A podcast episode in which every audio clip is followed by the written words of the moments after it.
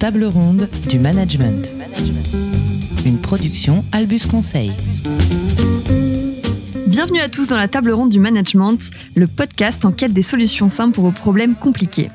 Et on commence tout de suite avec deux extraits de nos maîtres en management, Camelot et Louis de Funès. Qu'est-ce que c'est, le Graal? Vous savez pas vraiment?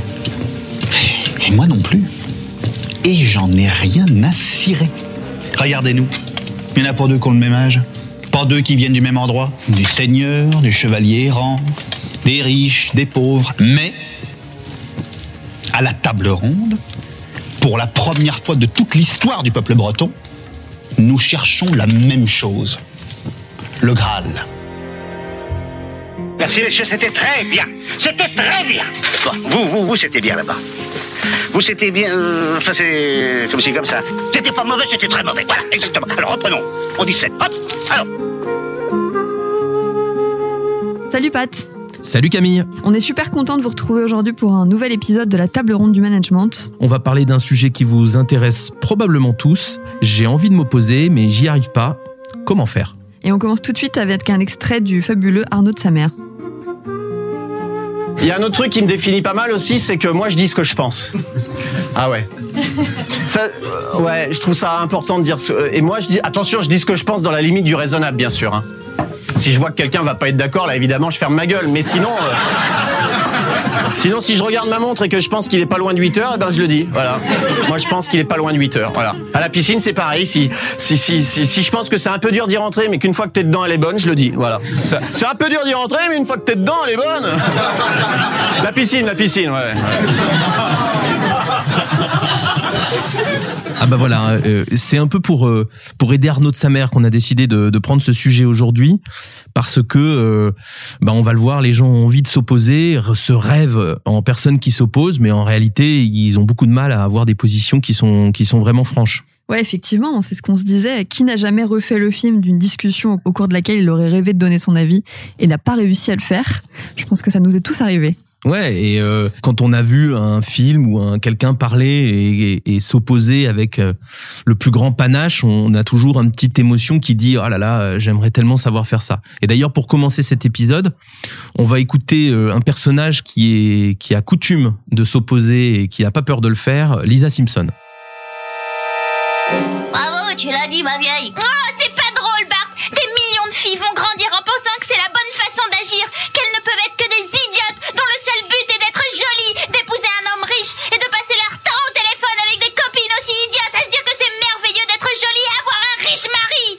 Cam, tu te rêves toi en Lisa Simpson là quand tu l'entends euh, dans dans sa prise de parole euh, énergique et pleine de panache? Alors, Lisa Simpson, bof. Mais, euh, mais oui, je pense que comme beaucoup de gens, on, rêve de savoir faire ça. Ouais, enfin tu dis bof, euh, c'est c'est moi je trouve que c'est ça qui est impressionnant dans, dans ce personnage hein, pour ceux qui connaissent un peu les Simpsons et c'est pour ça d'ailleurs que je pense que le, le personnage existe, c'est qu'il est il représente un peu notre rêve de grandeur. Elle parle bien, elle est cultivée, elle sait s'opposer, elle a pas peur des puissants. Et pour moi, euh, elle est intéressante cette ce personnage parce que justement c'est un peu le fantasme qu'on a tous d'être euh, à la hauteur de nos valeurs en systématiquement. Et elle, elle est toujours à la hauteur de ses valeurs, y compris dans une famille qui, comme tu le sais, euh, enfin le, le, le le père, il pense qu'à boire euh, et à manger quoi. Donc elle a vraiment cette position là qui est vraiment enviable et je pense que c'est ça qu'ils essaient de nous mettre en tête de- Ouais. chez, chez Lisa Non, mais c'est intéressant. Je me, je me l'étais pas érigé comme un modèle féminin inspirant, mais effectivement, entendu comme ça, t'as raison. Et oui, effectivement, je pense que c'est c'est un, un rêve à tous, et je pense que c'est la construction aussi de, de toute une vie de savoir s'opposer, puisque s'opposer, c'est aussi construire sa personnalité, s'affirmer. Et je pense qu'on a on a tous et toutes cette envie-là. Ouais, alors en, France, euh, vous écoutez, vous dites peut-être non, mais nous en France, on s'oppose tout le temps à tout. Oui, c'est vrai, on va y revenir un peu sur cette culture de l'opposition en France. Je pense que c'est particulièrement, on est particulièrement dans un pays où on rêve de s'opposer. Néanmoins, nous, vous le savez, on parle surtout euh, de l'entreprise et dans l'entreprise, l'opposition, elle est très très rare. Elle est tellement rare que dès qu'elle apparaît, même si c'est 2% de la population, elle est, c'est vécu comme une catastrophe. Et donc nous aujourd'hui, ce dont on va essayer de parler, c'est comment est-ce que on arrive euh, soi-même à s'opposer, mais de façon évidemment euh, constructive, productive. Comment est-ce qu'on arrive à faire valoir ses arguments pour faire avancer une discussion et évidemment pas juste pour euh, nourrir notre petit ego de de Lisa Simpson en herbe. Lisa Simpson d'ailleurs, elle s'oppose pas que pour exister, elle s'oppose pour des causes qui lui paraissent importantes, comme dans cet extrait. Ouais. Et donc on va essayer de faire ça aujourd'hui. Ouais, tout à fait. Puis on, on parlera aussi de, de pourquoi dans l'entreprise c'est plus compliqué et pourquoi ça s'exprime peut-être plus dans la sphère privée ou publique que dans les entreprises. Voilà, et restez avec nous jusqu'à la fin du podcast. On essaiera d'avoir des solutions. On en a dénombré six, c'est quand même pas mal. Bon, elles sont pas toutes aussi opérationnelles les unes que les autres. Ça devrait vous donner un peu de grain à moudre pour essayer de tenter des choses. Exactement. La table ronde du management. Mais commençons par les, conséquences, parce que euh, ne pas savoir s'opposer en entreprise, ça a évidemment des conséquences, et nous, on les a classées en deux, ces conséquences.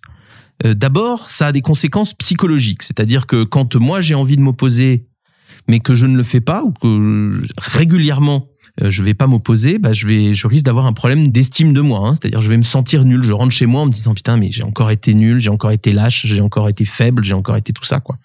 Et ça, c'est la première des conséquences pour nous. Et, d'ailleurs, c'est la répétition aussi de la non-opposition qui va, creuser cette mésestime parce que souvent, quand on n'y arrive pas une fois, ça veut pas dire qu'on va y arriver la fois d'après. Presque on s'habitue, on banalise le fait de ne pas s'opposer et d'être toujours beaucoup plus dans le regret que dans le fait d'avoir d'être passé à l'action. Exactement. Et, et d'ailleurs, euh, on peut même finalement construire, se construire pour soi-même un personnage dans lequel on estime qu'on est comme ça et qu'on s'oppose pas. Euh, là, on a trouvé un petit extrait qui, qui l'illustre avec humour. C'est Bref qui a fait un épisode qui s'appelle Je sais pas dire non. Bref, j'étais au supermarché, une femme m'a proposé du saucisson. J'ai dit non. Elle m'a dit. C'est gratuit? J'ai dit. Oui. Elle m'a demandé. C'est bon? J'ai répondu. Oui. Elle m'a dit. Vous voulez en acheter? J'ai dit non. Elle avait l'air déçue. Je me suis senti coupable, j'en ai acheté. 3. Je suis comme ça, je sais pas dire non. J'ai couché trois fois de suite avec une fille parce que je n'osais pas lui dire qu'elle me plaisait pas. J'ai aidé un mec à déménager, je le connaissais même pas. Quand quelqu'un me marche sur le pied, Eh je dis pardon.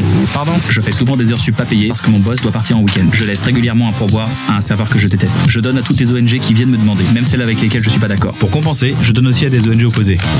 À chaque fois qu'un vendeur fait pitié, je lui achète une rose. J'en ai parlé à mon psy, il m'a dit Je propose qu'on se voit deux fois par semaine. J'avais pas les moyens, j'ai dit. D'accord. Une copine m'a recommandé un livre, Savoir dire non. Je l'ai lu, j'ai pas aimé, elle m'a demandé. T'as aimé J'ai dit Oui. J'ai participé à des cadeaux communs de mecs que je connaissais pas. J'ai déjà mangé un truc dégueulasse en souriant. On m'en a reproposé, j'ai dit oui. Avec plaisir. Je trouve tout ce que mes potes créent Pas mal. super, excellent. Bref, je sais pas dire non. Non. Bon bah voilà, du coup, hein, c'est c'est l'histoire d'un mec euh, qui sait pas dire non, comme vous avez compris, et c'est quelque chose qui arrive souvent, et encore plus en entreprise, j'ai l'impression, Ouais. où on s'habitue facilement à finalement acquiescer à tout parce qu'on parce qu'on a la flemme. Au bout d'un moment, on a la flemme parce qu'on n'a pas trouvé les, les, les ficelles ou parce que on s'est fait euh, brimer quand on a on a voulu tenter de s'opposer. Donc voilà, c'est comme ça qu'on devient euh, ce fameux passif dont on parle parfois. Ouais, et ce qui est intéressant dans ce que fait euh, Kan Kojandi dans Bref, c'est qu'on voit dans sa façon de jouer qu'il regrette d'être ce mec-là. Et c'est pour ça qu'on parle de conséquences psychologiques. C'est qu'en fait, je crois pas qu'il y ait des gens qui vraiment ne savent pas dire non, ils l'acceptent et s'aiment bien comme ça. Je pense qu'on s'aime pas trop comme ça. Je pense que quand il dit pas non à la nana qui veut lui vendre du saucisson, en fait, il rentre comme un con chez lui. Et euh, il le sait et il regrette d'être comme ça. Et donc ce- c'est pour ça qu'on dit que il, va falloir apprendre à dire non. D'abord pour vous-même, parce qu'il va falloir apprendre à ne pas regretter systématiquement d'avoir pas su euh, s'opposer. Et d'ailleurs, il y a un truc qu'on voit pas pour le coup dans Bref, mais qui est très qui est très très important, c'est que moi mon observation, c'est que cette absence de non, en fait, euh, elle crée pas un sketch euh, pour la télé. En général, elle crée un, système de cocotte minute qui fait que en plus cette mésestime de soi, elle va gonfler et elle va finir par ressortir sous des formes totalement excessives, euh, soit euh, sur des effets sur le corps ou sur le voilà, sur le stress, sur la dépression, sur le ou, su- ou, ou sur la colère vis-à-vis des autres. On y reviendra dans les solutions. Moi, je pense que ça se cumule en plus. Hein. C'est- pas un long fleuve tranquille, c'est un fleuve qui devient de plus en plus agité, quoi. Bah oui, parce qu'on a une personnalité qu'on a tous envie d'affirmer. Donc à partir du moment où elle s'affirme pas dans la sphère professionnelle, forcément elle va chercher à s'affirmer ailleurs, de manière positive ou pas d'ailleurs, parce Mm. qu'on a on a cette énergie, on a cette personnalité, cette capacité à s'affirmer qu'on peut mettre ailleurs, mais on peut aussi effectivement euh, l'exprimer avec des émotions un peu plus euh, difficiles, comme la colère par Mm. exemple. Exactement, ouais. Moi, euh, pour la petite histoire, c'est c'est l'explication que je me donne à tant de haine sur les réseaux sociaux, c'est qu'en fait, ils ont tellement de mal à se à s'opposer aux autres quand euh, leur nom est connu qu'ils le font avec des pseudos à la con. Mm. Mais Ouais, c'est Euh. clair que c'est clair que c'est un phénomène. Alors euh, c'est peut-être un peu tiré par les cheveux cette analyse qu'on a fait en, en préparant ça, mais c'est vrai que tous les deux on y a pensé en se disant que ouais, ouais, effectivement sous sous couvert d'anonymat, c'est beaucoup plus facile euh, de s'affirmer, beaucoup plus que de se lever et de parler en son nom lors d'un codir ou lors d'une réunion, par exemple. Et donc ça, c'est les, les conséquences euh, psychologiques. Euh, Cam, on en a parlé. Mais après, évidemment, euh, on s'adresse à vous, vous êtes manager. Et il nous semble qu'au-delà des conséquences que ça peut avoir sur vous, le fait d'avoir du mal à vous opposer, et quand on dit vous opposer, c'est vous opposer à votre équipe, ou vous opposer à votre chef, ou à vos pairs. Donc ça va avoir des conséquences psychologiques. Mais en plus, il nous semble que ça a des conséquences, on va dire sociales, en tout cas dans le dans l'écosystème de l'entreprise. Et notamment parce que à partir du moment où vous refusez de vous opposer, moi je pense que ça nuit terriblement à l'écoute. Enfin, moi je rencontre beaucoup de managers qui quand ils lancent par exemple un système de co-construction, tu sais, me disent euh, ouais mais où est-ce que ça va partir? Euh, Qu'est-ce que je fais si ça va dans un sens qui me plaît pas, etc., etc. Et en fait, cette peur, elle est décuplée si vous savez par avance que vous aurez peur de vous opposer. Et moi, il me semble que paradoxalement, pour pouvoir donner de la liberté aux gens, pour pouvoir les écouter, il faut prévoir euh, qu'on va pouvoir les contester. Tu, tu vois ce que je veux dire? Ouais, bien sûr, ouais. Effectivement, parce que ça, ça va vous empêcher en plus de prendre, euh, bah, de prendre des bonnes décisions, parce que Mmh. vous empêchez de, les- de vous enrichir avec la vie des autres.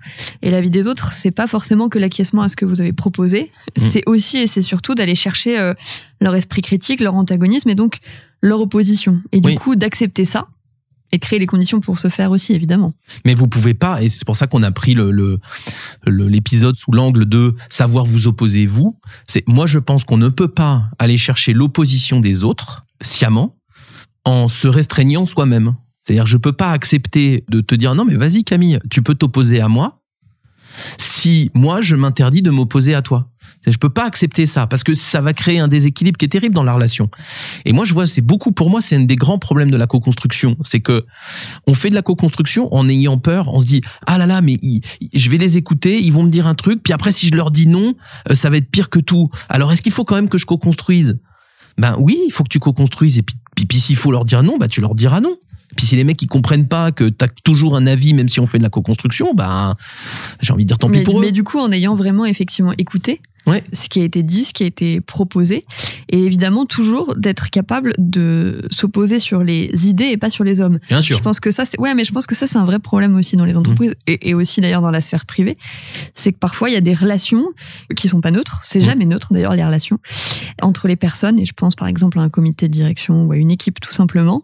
Euh, et que du coup c'est là que ça vient se jouer et qu'il y a euh, qu'il y a un peu des anti-jeux là-dessus Bien et sûr. que ça vient biaiser les choses. Et Bien ça c'est important aussi de, de l'inculquer dans ces équipes. Bien sûr, bien sûr. Non, mais c'est évident. Mais bien sûr qu'il faut le faire euh, sur les idées, mais pas les hommes. Mais tu vois, moi, j'ai ma petite expérience. C'est marrant parce que moi, je m'oppose assez souvent à plein Non. de choses de, de façon un peu caricaturale et même parfois un peu bête. On va pas se mentir. Mais le fait est que, en sachant que je, je, je fais ça fréquemment, petit un, j'ai pas peur de déléguer parce que je sais que si ça merdouille, euh, je vais pouvoir le re- reprendre la main. Et je pense, mais ça tu confirmeras, que du coup, euh, pour les gens à qui je délègue, il y a une forme de confort qui est, de toute façon, s'il n'est pas d'accord, je le serai très vite. Et ça, je pense que ça crée un peu de liberté. Alors, je me trompe peut-être, hein, mais moi, il me semble que ça crée de la liberté. Alors, ça crée sûrement de la liberté, mais surtout, ça crée de l'authenticité dans les relations. C'est-à-dire qu'on en parlera plus tard, il n'y a pas d'enrobage. C'est vrai Mm. que la façon dont tu t'opposes, c'est franc, c'est net, c'est sur les idées, toujours. Et ça, ça, ça crée aussi, comme tu dis, de la liberté, de l'envie aussi d'exprimer son avis. Mais surtout, on cherche pas de, de sous-titres. Mm. On dit pas, il y a une double lecture. Et ça, c'est pareil, c'est un truc que je vois beaucoup dans les boîtes. Euh, c'est que on est toujours en train de se demander si la personne, ce qu'elle a dit, c'était vraiment ça ou pas. Et du coup, ça, c'est ça qui vient aussi euh, entraver l'authenticité dans les, dans les relations. Quoi. Alors que quand tu arrives à t'opposer vraiment sur les idées en permanence et de manière franche, ça crée et de la sincérité et de l'honnêteté et des relations beaucoup plus proches et de la liberté. Alors avant d'arriver à nos à nos solutions euh, comme promis, juste un, petit détour par une question qui est, euh, enfin moi qui me brûle un peu les lèvres, c'est que ces conséquences psychologiques et sociales, euh, j'ai pas l'impression qu'on lève le voile sur euh, un secret d'État. Hein, j'ai pas l'impression que ce soit extraordinaire. Et donc du coup la question que je me pose dans ces cas-là, moi c'est mais pourquoi c'est si difficile euh, d'amener une opposition euh, efficace, on va dire, dans l'entreprise en particulier. Enfin, c'est ça, c'est ça qu'on connaît nous tous les deux. Pourquoi c'est si difficile? Il faut qu'on faut qu'on parle un peu de ça parce que sinon on, on comprend pas pourquoi les gens n'y vont pas. Ouais. Bah écoute, la première euh, moi réponse qui me vient, c'est quand même qu'il y a euh, une ode à la bienveillance tout à fait légitime, hein, quand même, euh, qui est sur sur le monde aujourd'hui et sur les entreprises aussi. bien sûr, on parle beaucoup, vous savez, hein, du bien-être au travail, de la communication non violente, etc. Tous tous ces concepts qui sont d'ailleurs plus que des concepts, mais qui sont évidemment très utiles, mais du coup qui deviennent aussi un peu galvaudés et puis érigés un peu en en, structure que doit être l'entreprise. Et ça, ça peut être un problème. En tout cas, ça peut être mal perçu pour justement s'affirmer. Ouais, je suis tout à fait d'accord. Ça me fait penser, tu sais, aux petits dessins que tu vois sur LinkedIn à peu près tous les deux jours, où on compare un leader et un boss, et où euh, le, le leader c'est celui qui guide et le boss c'est celui qui recadre, et euh, où on a l'air de dire que le boss est un affreux bonhomme alors que le leader est un euh, est une personne euh, géniale et inspirante. Et moi, je pense que c'est euh, il y, a, des choses à apprendre de, de, de ça, bien sûr, mais je pense qu'effectivement, si tu vas trop loin, eh ben tu dis aux gens attention, si t'es pas d'accord, c'est socialement inacceptable, euh, et donc ferme bien ta gueule. Et surtout, tu viens perturber l'équilibre, le bien-être Ouais. euh, superficiel d'ailleurs souvent des équipes. Bien sûr, bah, bah, bien sûr. Moi, je connaissais une entreprise, je vais pas la citer ici, où justement on s'opposait jamais en direct. Franchement, c'est la plus pourrie des entreprises pour laquelle j'ai bossé. C'est-à-dire que comme on s'oppose jamais en direct, ben on se fait des crasses sous le ça. sous le manteau. Et là, c'est la naissance des jeux politiques Oh là très très pervers L'enfer, ouais, tu veux dire.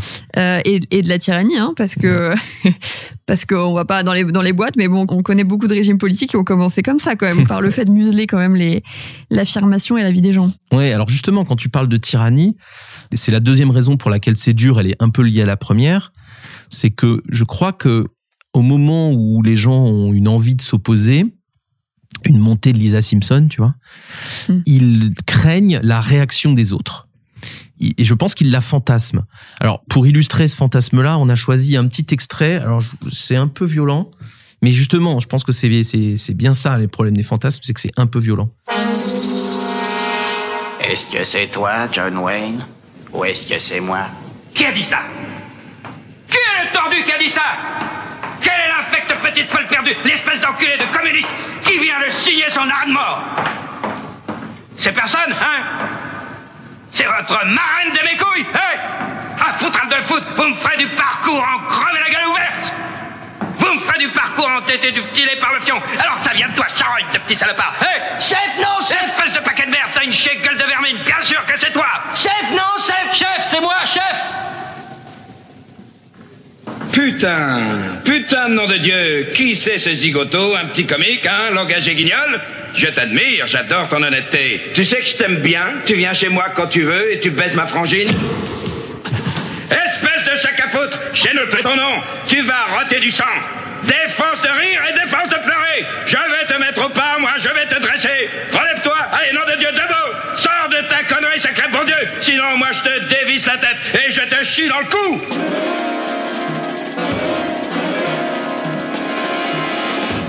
Bon, on a compris, c'est un peu violent, pardon, hein, mais Ouais, enfin c'est Full Metal Jacket, vous connaissez, vous connaissez la scène. Parenthèse, le, le doubleur euh, juste magique. Hein, parfois nos extraits en VF ça va pas, mais là euh, ça fonctionne. Mais je pense que c'est de lui dont on a peur en fait. C'est-à-dire que parce que si t'as peur de t'opposer euh, en imaginant euh, une réponse douce et mesurée de ton chef ou du mec de ton équipe ou quoi, bah t'y vas quand même. Non, si on a peur de s'opposer, c'est qu'on a peur de cette espèce de, de se prendre une fu- la fume du siècle. Et donc d'une certaine façon, on fantasme, et c'est un fantasme ce- cet instructeur, on fantasme cet instructeur terrifiant, et c'est ce qui fait qu'on n'y va pas. Et je pense qu'il y a vraiment ce truc de mon Dieu, qu'est-ce qui va m'arriver si je le fais? Et. Moins je le fais, plus je fantasme. Et t'as raison, je pense qu'il y a une grande part de fantasme parce que moi je connais pas de managers qui auraient déjà parlé comme ça à leur équipe. Il y en a des managers colériques et, et compliqués, etc. Bien sûr, à ce point-là, non, et ils sont pas non plus si nombreux. Par contre, je pense quand même qu'il y a un espèce de leg de l'histoire des entreprises quand même qui évolue, euh, Dieu merci, avec les avec les années, mais où il y avait quand même ce côté très hiérarchique où justement il ne fallait pas s'opposer. Et Mm. ce temps-là n'est pas si loin finalement. Oui, oui. Et puis d'ailleurs, dans les grandes entreprises, moi, ça ne lasse pas de m'étonner, hein, mais euh, j'ai eu pas mal de récits, que ce soit euh, Tavares, Pouyanné, etc. Ils sont réputés pour avoir des comportements extrêmement durs pour les, les gens qui s'opposent ou pour les gens qui sont pas euh, selon leurs critères à leur niveau. Euh, donc évidemment, eux, ils ont beaucoup de pouvoir et de l'influence sur le management. Donc je pense qu'effectivement, ce, ce leg dont tu parles, il est, il est pas quand même tout à fait terminé, même si c'est quand même plutôt l'ancien monde qui résiste hein, que, mon avis, le nouveau monde. Et néanmoins, comme euh, ça fait des années que c'est comme ça, et que c'est encore comme ça dans certaines entreprises, Ouais, on est conditionné. on est conditionné, et donc cette peur de l'opposition, elle, elle fonctionne et, pas. et on est aussi conditionné, je pense, par le système scolaire parce que finalement en France, Mhm. moi, j'ai pas vraiment souvenir dans ma scolarité qu'on m'ait demandé de m'opposer non plus. Alors oui, c'est un peu paradoxal, je trouve, en France, parce que t'as raison, on n'aime pas l'opposition dans la classe. Par contre, tu sais, il y a une espèce de truc qui dit euh, les grèves lycéennes, c'est l'école de l'opposition.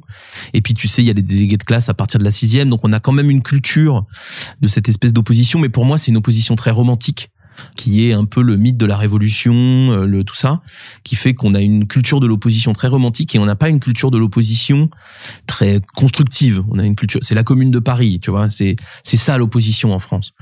Bon, euh, il y a quand même d'autres façons de faire, euh, probablement, euh, notamment dans les entreprises. Hein, c'est, c'est, ça, y a d'autres façons de faire. Et moi, finalement, peut-être pour finir sur pourquoi c'est dur, faut, faut peut-être revenir tout simplement au conte d'Andersen qu'on connaît tous, qui est le vilain petit canard. C'est qu'au fond, je crois que ce qui est tout au fond de cette histoire, c'est que en, en s'opposant, on a peur d'être le vilain petit canard de la fratrie. On a peur d'être celui qui est monté du doigt. Et on oublie un peu que le vilain petit canard, c'est juste un jeune signe. Mais, mais quand même, je pense que c'est ça. C'est, on a peur d'être, de pas être dans le groupe, on a peur d'être rejeté. Je crois que c'est ça au fond du fond. Mm. euh, qui, qui- Ouais, et puis un truc qu'on a qu'on a peut-être pas assez dit tout à l'heure, c'est aussi de ça va avec ce que tu dis, mais de casser la relation avec celui avec qui on s'oppose, avec ceux avec qui on s'oppose, et ça c'est quelque chose qui nous est assez précieux de manière générale à juste titre, mais encore une fois, quand on a cette peur-là, je pense qu'on confond euh, s'opposer sur les idées et s'opposer sur les hommes, et que ça construit au contraire des relations beaucoup plus saines. Mais le fait de commencer à le faire, je pense que ça, euh, ça c'est difficile. Mm. Et je pense qu'il y a cette peur-là de se couper du groupe et de casser la relation qu'on avait construite sur des peut-être des mauvaises bases aussi, hein, Mm. qui était celle de la non-opposition.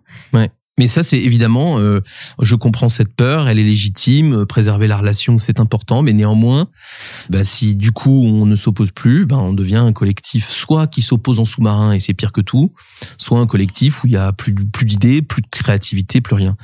Et donc, pour revenir sur cette... euh, Métaphore du signe. sur cette métaphore du signe exactement, c'est que bah, le vilain petit canard, je vous rappelle, pour ceux qui dont les, les souvenirs sont, sont brouillés, euh, il est différent de ses petits frères et sœurs parce que c'est pas ses frères et sœurs et que c'est un cygne et pas un canard, et qu'évidemment à la fin de l'histoire, euh, ben il est devenu cygne. Et donc on se moque un tout petit peu moins de lui vu, euh, vu la majesté du, de l'animal.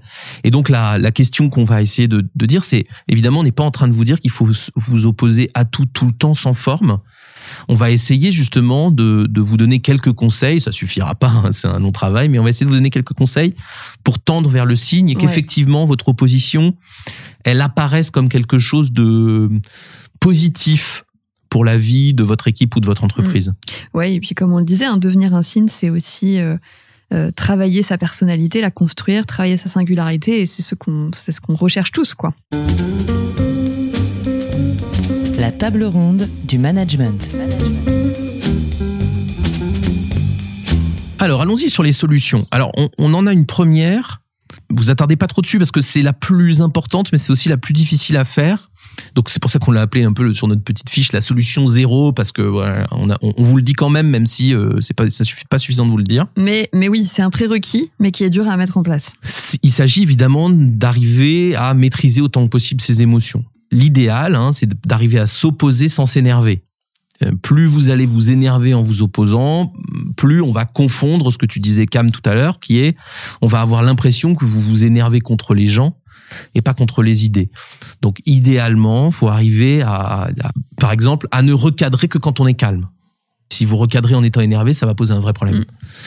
Euh, Si vous vous dites que vous n'êtes pas d'accord à quelqu'un en étant vraiment énervé, c'est beaucoup plus compliqué qu'en étant calme, en ayant Ouais, passé vos, un peu de temps. vos propos ont beaucoup moins d'impact s'ils sont dits euh, avec la colère qui va sou- souvent brouiller le message. Alors parfois la colère elle aide, mais rarement quand même en entreprise. Et tout à fait, t'as raison. On a, c'est pas interdit la colère, mais c'est pas constructif.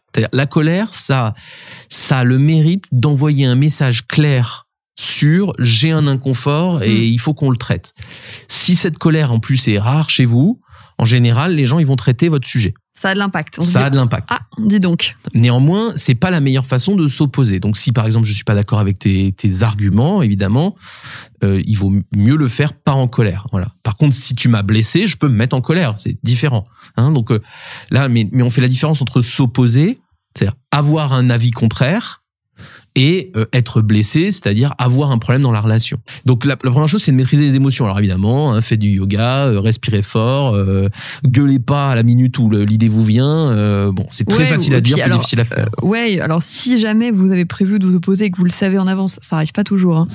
Mais du coup, c'est de se conditionner un peu mentalement aussi. Oui. Euh, ça, je pense que ça aide. Et après, quand c'est sur le coup, c'est de respirer un peu, de réfléchir. Bon, ça, c'est les basiques. Hein.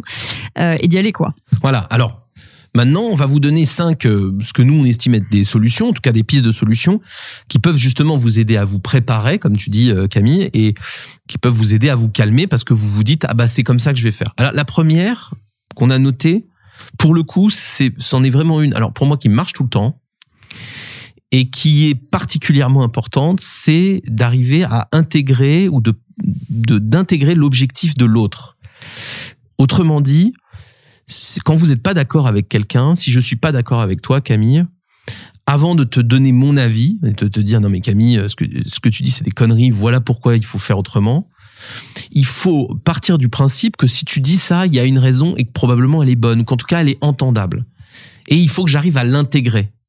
C'est-à-dire à dire, OK, j'ai compris ce que tu voulais faire, ou j'accepte ce que tu me proposes de faire, mais je trouve que la solution n'est pas adaptée plus vous allez intégrer l'objection, enfin le, à votre objection les objectifs de l'autre, euh, plus ça marchera. Je sais pas si je suis très clair. Et d'ailleurs, parenthèse, si, si, ça, je pense que c'est clair, mais parenthèse, c'est aussi la base de ce qu'on appelle l'influence. C'est-à-dire influencer quelqu'un. Et l'influence, ça passe par l'opposition. Une, une opposition qui est douce, mais elle est douce parce, et elle a d'autant plus d'impact que les- votre argumentaire d'opposition a pris en compte les objectifs de l'autre. Il faut Exactement. avoir les objectifs et les enjeux de l'autre. Et c'est là qu'aussi qu'on fait une vraie co-construction. Je vais essayer de vous donner un exemple pour illustrer ça. Oh bah, je vais prendre un exemple euh, rigolo euh, qui, concerne quelqu'un qui est dans la pièce mais qui a pas de micro, donc euh, il va pas pouvoir réagir, donc c'est marrant. David qui nous aide à améliorer le podcast que vous êtes en train d'écouter. On a eu un moment de discussion sur bah, justement qu'est-ce qu'on peut faire de mieux, etc. Et manifestement, David veut nous aider, il veut nous faire améliorer. Il connaît très bien le avec son, avec son entreprise Nouvelle Voix, il connaît très bien les podcasts, il veut nous aider, il connaît bien mieux la radio que nous, etc., etc. Et il y a un des points, je veux pas rentrer dans le détail, sur lequel moi j'étais pas du tout d'accord avec lui. Euh, je trouve que son argumentaire ne fonctionnait pas, etc., etc. Mais si à ce moment-là, j'oublie que ce mec est en train de vouloir nous aider, alors je vais je vais finir par l'insulter. Et l'insulter, c'est pas une question de mots parce qu'en vrai, en techniquement, je l'ai plus ou moins insulté à ce moment-là, mais c'était pour rire. Enfin, on l'a fait en souriant parce qu'en fait, ce qui est important, c'est est-ce que vous respectez l'intention de l'autre? Et je pense que ce, ce- à ce moment-là, David, il a pas, il a, il s'est pas dit, euh, ils en ont rien à foutre de mon travail. Il s'est dit, ok, il est pas d'accord avec moi, je vais essayer de batailler. On a un peu bataillé quelques minutes, et puis voilà. Mais en fait, il faut vraiment garder à l'esprit que l'autre essaye de faire quelque chose de positif. Il peut se tromper. En l'occurrence, là, David, tu te trompais fortement. Mais, euh, mais, mais par contre, son intention était noble. Et il n'y avait pas de doute sur le sujet.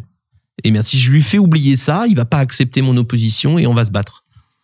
Et donc, il faut pas qu'il l'oublie par mon comportement, ma posture. ma- intégrer l'objectif de l'autre, c'est vraiment capital. Ouais. Et ça c'est ça c'est clair donc ça retenez-le et ça demande aussi de du coup de se poser et de pas être de pas s'enflammer avec vos émotions de pouvoir faire ça. Une autre chose qui nous paraissait super importante dans la posture que vous allez adopter euh, justement, c'est le fait d'être clair. Quand on dit être clair, ça veut dire ne pas forcément enrober les choses, qu'on a tendance à faire parce qu'on vous le disait tout à l'heure, souvent on a peur de casser la relation, on a peur de blesser, on a peur d'être exclu, etc. Euh, et du coup, on va, on va avoir tendance à mettre beaucoup de fioritures dans ce qu'on a envie de dire. Or, ce que vous allez susciter chez l'autre, si vous faites ça, c'est de la défiance. C'est-à-dire, l'autre va se dire, mais attends, qu'est-ce qu'il vient me dire? Je comprends rien. Ça a l'air, ça a l'air vraiment dur parce que la personne a vraiment l'air d'avoir du mal à me le dire. Et justement, c'est comme ça que vous créez quelque, une relation qui n'est pas, euh, qui n'est pas saine en fait, une Mhm. co-construction qui n'est pas saine.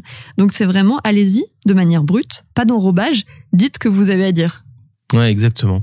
Moi, je suis toujours frappé euh, par le fait de voir à quel point une opposition euh, alambiquée est, est agaçante quand une opposition claire et franche peut être un peu choquante, mais en tout cas peut faire avancer le, le schmilblick. Et moi, j'ai toujours l'impression quand on, et je le dis très souvent aux managers qu'on accompagne, c'est que quand ils mettent trop de forme, j'ai toujours l'impression que le sous-titre qu'ils pourraient avoir en dessous de leur tête, ce serait marqué Je te fais pas confiance, j'ai peur de tes réactions, alors j'en rajoute des caisses. Et qu'en fait, le mec, comme quand on est au cinéma, vous savez, on peut vous mettre des sous-titres dans une langue que vous connaissez pas, vous allez toujours avoir tendance à les lire. Et ben là, c'est pareil dans la relation. Les individus, ils lisent les sous-titres. Ils écoutent pas ce que vous, ils écoutent, ils font pas que écouter ce que vous dites. Et si vos sous-titres c'est marqué, eh ben, je te fais pas confiance, je fais pas confiance à tes réactions, donc j'en rajoute des caisses. Eh ben, c'est au sous-titre qui va réagir. Et donc vous allez générer une opposition très forte. Et c'est la même chose pour le feedback d'ailleurs. Ouais, hein, exactement, Qui est un oui, sujet euh, connexe à ça. hein, euh, le- vous savez la fameuse technique du sandwich qu'on apprend partout Hmm. et qui en fait euh, auquel nous on croit pas, on croit pas du tout parce que c'est justement c'est exactement l'enrobage. Ouais, la technique du sandwich, pour ceux qui l'ont pas, c'est mon feedback négatif, donc ma tranche de jambon, euh, je, le, je la bloque entre deux feedbacks positifs, mais deux tranches de pain de mie. Et parfois inventer les feedbacks positifs parce qu'on en a pas toujours euh, sous le coude. Exactement. Et puis on essaie de dire, oui, alors je voudrais te dire, il y a quand même un point d'amélioration. Mais tu es super, hein Tu es super, hein Mais euh, il y a un point d'amélioration. euh, T'inquiète pas, ça te remet pas en cause, toi. Hein Euh, ce qui est que, vous voyez bien que ça marche pas. Ouais. En Donc fait, là, il vaut mieux dire, écoute. vous- ouais, vous êtes un manipulateur dans les yeux de l'autre, ou, alors vous êtes vraiment quelqu'un qui, qui prend l'autre pour un con. Exactement. Et donc l'effet, évidemment, il est terrible. Et là, vous allez vous dire, Ah, bah, j'ai raison d'avoir peur de m'opposer parce que quand je le fais, ça se passe mal. Bah oui, ça se passe mal parce que tu as envoyé des messages qui sont pas de confiance. Et donc pour nous, ces deux-là, c'est-à-dire intégrer euh, l'objectif de l'autre et la clarté, l'absence d'enrobage, c'est vraiment les deux clés de base. Et d'ailleurs, à tel point que moi, j'ai une petite technique. Alors, j'utilise moins maintenant parce que je suis rodé, mais euh, j'ai une petite technique que j'avais pendant pour m'apprendre à bien faire ça, c'est que quand j'avais l'oc- l'occasion de préparer mes oppositions avant avant les réunions, ce qui arrive quand même quand on connaît le sujet, c'est que vraiment je m'écrivais donc hors de toute émotion, je m'écrivais ce que j'aimerais dire sur le sujet. Et souvent, et je venais avec mes notes, et souvent je lisais. Ou alors même je l'envoyais directement à la personne pour dire je, je te préviens en réunion je vais parler de ta ta ta. En fait je, moi j'appelais ça je disais ça à mes consultants pour les aider je disais en fait piégez-vous c'est-à-dire à partir du moment où tu as tu as dressé un piège pour toi-même qui est d'être clair et bien bien fait bah il va bien falloir que tu suives ton coup quoi. Ouais. C'est une, bonne tactique pour se piéger, mais aussi euh, pour prévenir les autres. Et du coup, Mm. je pense que ça crée aussi un terreau beaucoup plus favorable de dire voilà, je, je, je, je sais de quoi on va parler en réunion. Je sens déjà que moi, euh, ça me va pas et que j'ai des choses à apporter. Mm. Voilà.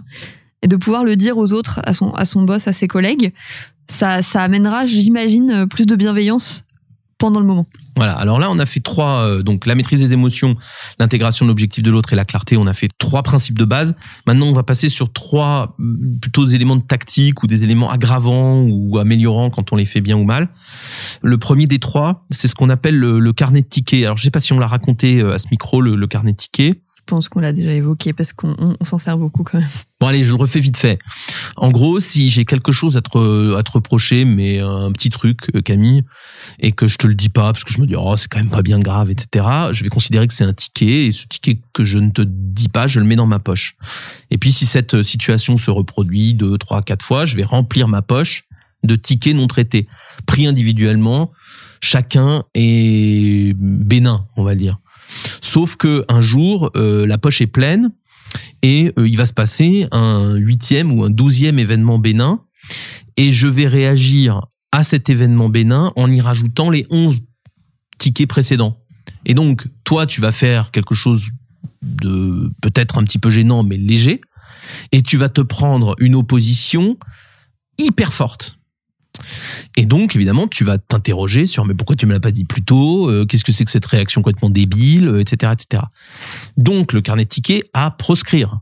C'est-à-dire qu'il vaut beaucoup mieux s'opposer très fréquemment sur des petites choses que une fois tous les six mois et, et déverser tout ce qui nous reste dans les poches. Oui, parce que là, du coup, vous vous rendez bien compte que tout ce qu'on a dit avant, ça ne marche plus Mais oui. quand vous commencez à faire ça. Alors, par contre, pour ceux qui décident aujourd'hui de commencer à s'opposer et qui ont quand même des carnets de tickets plein les poches, faites-le en deux temps.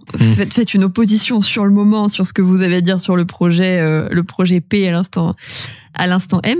Euh, mais les autres, à la limite, organisez un temps si vous avez besoin de de- d'assainir des relations. Voilà, il faut il faut euh, organiser un peu ça quand même. Ouais, ouais. Alors, faut soit organiser la sortie des tickets. Ça, c'est dans une équipe où vous avez euh, plein de tickets croisés dans tous les sens, on peut le faire. Je vous conseille de le faire encadré, euh, parce que c'est pas si facile que ça. Soit on organise l'amnistie. C'est-à-dire qu'il y a aussi un moment donné où on peut se dire bon allez, on va pas se faire du mal en se racontant euh, tout ce qui nous terrifie. On a tous fait des erreurs. On fait une amnistie complète de tout, on repart à zéro et machin. Bon, c'est pas si facile que ça, hein, ni l'une ni l'autre des, des deux solutions, mais euh, c'est des choses que moi j'ai déjà animées euh, pour des équipes et ça peut marcher euh, quand c'est bien Ouais. encadré. Voilà. On, on le fait régulièrement d'ailleurs et ça Mm. marche assez bien quand il y a des équipes qui sont dans des points de presque non-retour sur les relations. Mm. Ça marche assez bien de, Oui, oui. de partager ces carnets. Oui, mais tu vois, c'est rare que je dise ça, mais franchement, le faire sans personne de l'extérieur, je trouve que c'est- c'est vraiment difficile. Mais Oui, oui, non, non, je suis, je suis d'accord. Faut être un peu conseillé parce que sinon, c'est vrai que c'est là, c'est les émotions qui prennent toute la place et ça marche pas vraiment. Bon, en tout cas, carnet de tickets à proscrire parce que vraiment, euh, vous vous traitez pas le sujet et ça fonctionne pas. L'autre petite technique, alors là, c'est vraiment une technique d'anime. Celle-là, pour le coup, vous pouvez le faire seul. C'est que le problème de l'opposition, on le voyait avec Full Metal Jacket, c'est que c'est bourré de de, de fantasmes et c'est chargé de quelque chose d'exceptionnel. On a l'impression qu'on rentre à la maison parce que oh là là, aujourd'hui c'est opposé. Tu te rends compte, ça faisait six mois. Et donc, pour moi, il faut vraiment le banaliser. Et pour le banaliser, il y a deux façons de faire. D'abord, il faut le faire souvent. C'est un peu la logique carnet de tickets. Il faut le faire souvent, mais sur des choses pas très graves. Et la deuxième chose, c'est que vous pouvez organiser des temps spéciaux. C'est-à-dire, dans une discussion sur un sujet, vous pouvez avoir euh, 20 minutes sur mes raisons de m'opposer à ce projet sont. Et vous faites un tour de table sur les raisons de vous opposer. Et tout le monde en trouve une. Donc, tu vois, il y a plein de petites solutions qu'on peut avoir. L'essentiel, c'est qu'on va essayer de sortir de ce truc culturel dont tu parlais tout à l'heure, qui est l'opposition, c'est mal. Mm. Il faut que ce soit normal, bénin, euh, sur le sujet bien sûr, mais euh, voilà, un, élément de la relation comme il y en a d'autres. Exactement. Et la dernière solution qu'on préconise, euh, c'est de commencer à l'expérimenter avec des personnes bienveillantes ou dans des environnements bienveillants dans lesquels vous vous sentez quand même relativement en sécurité. C'est-à-dire que si vous êtes dans une équipe où déjà les relations sont compliquées avec un chef euh, qui a du mal avec l'opposition, c'est peut-être pas le meilleur terrain de jeu pour commencer. Mais au contraire, commencez à vous opposer peut-être avec des gens qui vous sont familiers. Ça peut être d'ailleurs dans la sphère euh, dans la sphère privée évidemment, euh, ou avec quelques collègues avec qui vous êtes en confiance. Mais voilà, parce que vous avez besoin de muscler ça, surtout quand on l'a on l'a pas expérimenté beaucoup avant. Ouais, tout à fait. Il, faut aller progressivement. Alors, je ne résiste pas à la tentation de, de vous partager une petite expérience d'opposition qui, quand même, moi, m'a- changé ma vie euh, professionnelle et, à mon avis, durablement. C'est que, euh, pour ceux qui ne savent pas, donc moi, j'ai créé Albus avec Charlie, donc euh, mon associé de, de toujours, et qu'au tout début de cette expérience-là, on a eu une expérience de double opposition entre nous deux qui a profondément euh, marqué les relations et qui, je pense, se sentent encore huit ans après. Enfin, en tout cas, nous, on sent encore huit ans après les effets positifs de cette double opposition. La double opposition, c'était quoi? Il m'avait fait relire un truc. Je trouvais ça pas bien et je lui ai dit et mal dit. Et il m'a euh, appelé, il me semble, je pense que c'était au téléphone, pour m'expliquer que euh, ok ok sur le fond mais que euh, mon aide ne lui avait pas du tout servi.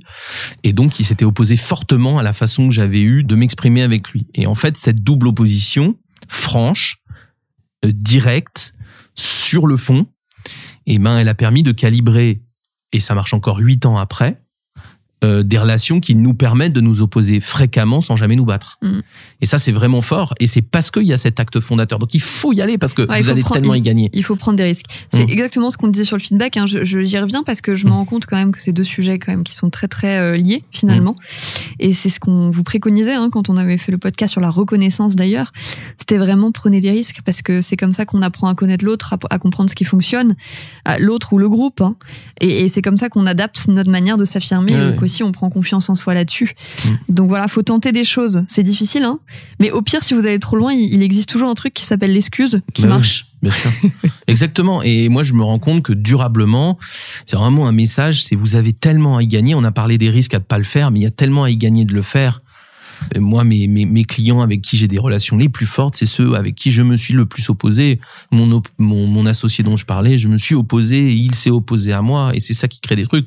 Nous deux, on se connaît bien, mais on s'oppose. Euh, Et, et c'est et ce qui fait qu'on est, on a des amitiés de professionnels.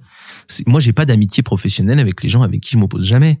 Je n'ai des amitiés professionnelles qu'avec les gens avec qui Et je d'ailleurs, m'oppose. je pense que c'est pareil dans la vie, c'est pareil dans toutes les relations. Oui, je pense. Euh, Après, il y a des niveaux d'intensité qu'on choisit avec les, avec les gens, mais c'est ça qui crée, c'est ça qui crée des relations profondes. Et c'est ça que je pense qu'il faut créer entre, entre pairs, entre managers, entre managers. Ce que, ce que l'entreprise a tant de mal à faire aujourd'hui, hein, et qui est responsable de tant de mots. Hein, quand, on, quand on en parlait l'autre jour, quand on se dit pourquoi on n'est pas assez innovant parfois dans les boîtes, bah, c'est peut-être une des raisons quand même. Hein. Bah putain, tu m'étonnes. C'est même la raison probablement. Donc voilà, écoutez, on a fait euh, un tour. Alors on pourrait parler des heures hein, du sujet, euh, Camille, mais voilà, on est on est vraiment très persuadé que cette capacité à s'opposer, elle est elle est elle est bonne pour vous, elle est bonne pour vos relations, elle est bonne pour vos entreprises. Et apprenons à le faire, apprenons à le faire fréquemment, apprenons à le faire avec euh, douceur, mais mais franchement quoi. Ouais, donc tentez des choses, prenez des risques euh, pour devenir euh, un signe, comme on vous le disait. Pour aller plus loin, Alors pour aller plus loin sur ce sujet, bah déjà on vous conseille euh, de regarder euh, les Simpsons et tout particulièrement euh, le personnage de, Lisa Simpson qui, comme on vous le disait, sait très très bien s'affirmer. Et puis on a quelques articles à vous conseiller qui sont sur notre site internet. Le premier c'est qui ne dit mot ne consent pas. Le second c'est manager soyez punk.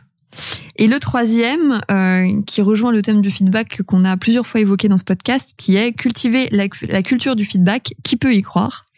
Et puis pour finir, on vous conseille de regarder le film Hitch, expert en séduction.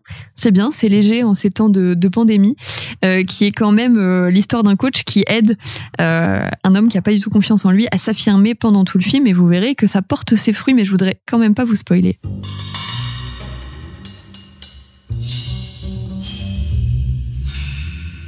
Merci d'avoir été avec nous pour cet épisode et j'en profite pour euh, remercier tout spécifiquement euh, Lucas Poppy qui partage beaucoup de nos épisodes sur les réseaux sociaux. Donc merci Lucas pour ces partages et pour tes feedbacks. C'est super précieux pour nous. Merci Lucas. Et puis d'ailleurs, si vous aimez euh, notre émission, n'hésitez pas à partager, à mettre des étoiles, notamment sur iTunes, et à commenter. Vous pouvez même nous proposer des, des sujets pour les prochaines émissions. Ouais, ce sera avec plaisir. À bientôt. À bientôt. Vous, messieurs, dames, les politiciens, vous nous traitez tous comme des chiens. J'en ai marre que des gens crèvent la dalle.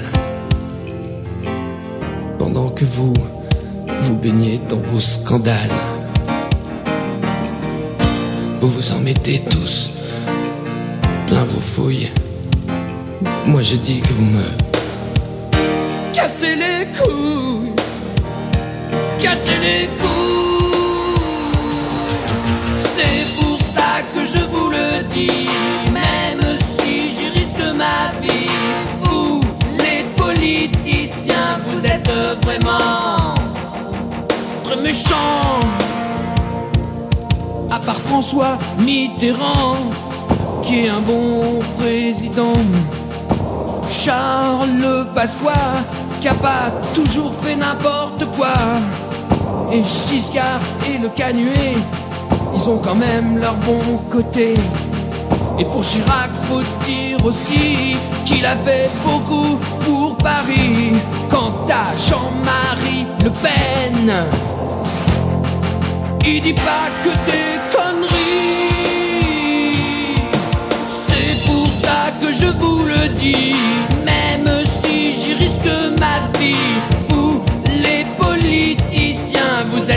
vraiment très très méchants.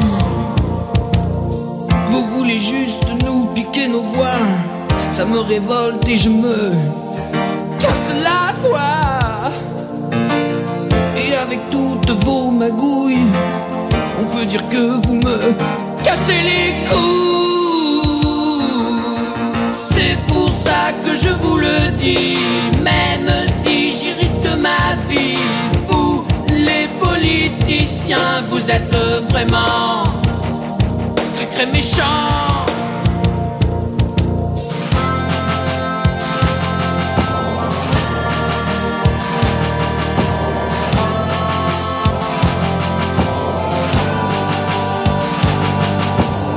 Pérégovois nous fait payer des impôts.